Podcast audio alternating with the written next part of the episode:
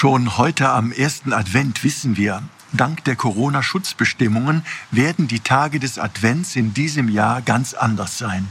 Keine Weihnachtsmärkte, kein Treffen mit Bekannten am Glühweinstand, keine vorweihnachtlichen Feiern im Betrieb, kein gemütliches Beisammensein in großer fröhlicher Runde. Viele uns lieb gewordene Rituale und Gewohnheiten fallen aus oder können nur mit großen Einschränkungen ganz anders durchgeführt werden. Die Stille, die wir uns im Advent so manches Mal ersehnen, nun droht sie anstrengend zu werden. Die andere Seite ist, den besinnlichen Advent, den wir uns in den vergangenen Jahren immer wieder gewünscht haben, in diesem Jahr haben wir wirklich die Chance dazu. Die momentane Situation, sie kann die Sehnsucht offenlegen nach dem, was wirklich zählt und was wir uns wirklich wünschen.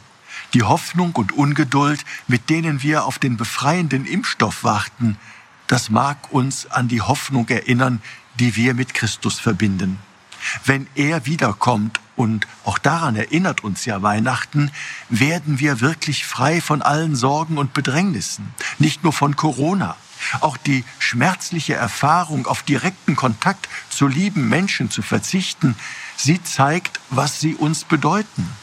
Drehen Sie doch das alles zum Guten. Investieren Sie den Austausch mit den Menschen, die Sie noch treffen dürfen.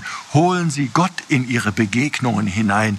Erzählen Sie von Ihren Nöten und Sorgen, von Ihren Hoffnungen und Wünschen, von Ihrem Vertrauen auf den einen Gott, der uns seine Liebe und seine Gegenwart schenkt. Enge Familienangehörige, gute Freunde und Bekannte brauchen vielleicht gerade jetzt Ihren Zuspruch, Ihr aufmunterndes Wort. Erzählen Sie doch von Gott, von Jesus Christus, dem Evangelium und von unserer Hoffnung, die uns trägt. Wie oft reden wir über völlig belanglose Dinge? Nehmen wir uns doch in dieser Corona-Adventszeit vor, Gott und die Liebe in unseren Gedanken, Gesprächen und Begegnungen größer werden zu lassen. Ihr Rainer Wölki, Erzbischof von Köln.